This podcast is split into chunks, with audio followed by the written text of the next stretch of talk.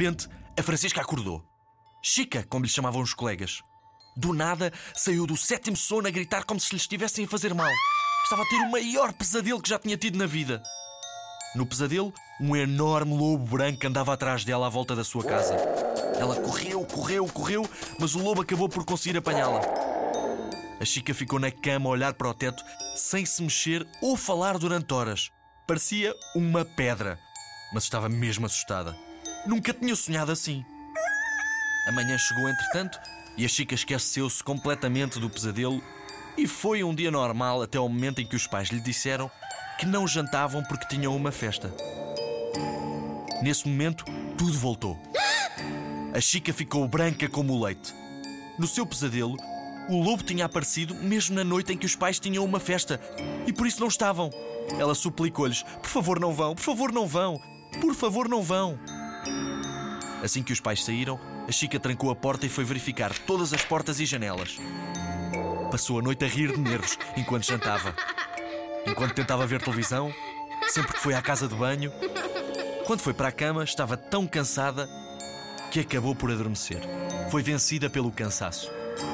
Do nada, como na noite anterior, voltou a acordar. Todos os seus músculos estavam tensos. Parecia uma tábua de madeira. Parecia mesmo que tinha ouvido um vidro a partir-se. E uma janela partida significava que alguém ou alguma coisa podiam estar a entrar lá em casa. E agora a porta? Certeza que isto é a porta, pensou ela. Ela continuava um prego, esticadinha, esticadinha, sem se mexer dentro dos lençóis.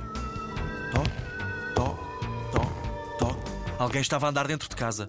Isto não parecia nada bom. Era agora. O lobo vinha buscá-la. Branco, peludo, com os dentes todos de fora. Não, não. Um lobisomem. Um lobo normal não era capaz de entrar numa casa assim. Cortava-se nos vidros. Estava cada vez mais perto do barulho. Até parecia que as garras vinham a raspar na parede. E pronto, chegou ao seu quarto. Estava uma sombra do lado de lá da porta. Dava para ver que tinha dois pés pela luzinha que entrava no quarto. A maçaneta parece que está à perra e o lobisomem não consegue entrar. Finalmente roda e a porta abre. Era a mãe dela. Que susto! A Chica nem consegue mexer-se de tão tensa que estava. Uma pedra em cima da cama. A mãe chega-se perto, puxa-lhe os lençóis para cima, dá-lhe um beijo na testa e sai do quarto. A Francisca, assim que a porta do quarto fecha, dá um suspiro gigante.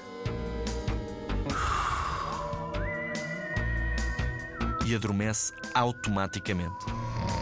No dia seguinte, quando acordou, nem sabia dizer se aquilo tinha sido um sonho ou a realidade. Mas o melhor era esquecer. Levantou-se e a porta do quarto estava toda arranhada. Não sei se esteve aqui um lobo ou não, mas safei-me de boa, disse ela. Fui topar, fui tomar o pequeno almoço e nunca mais pensou nisso.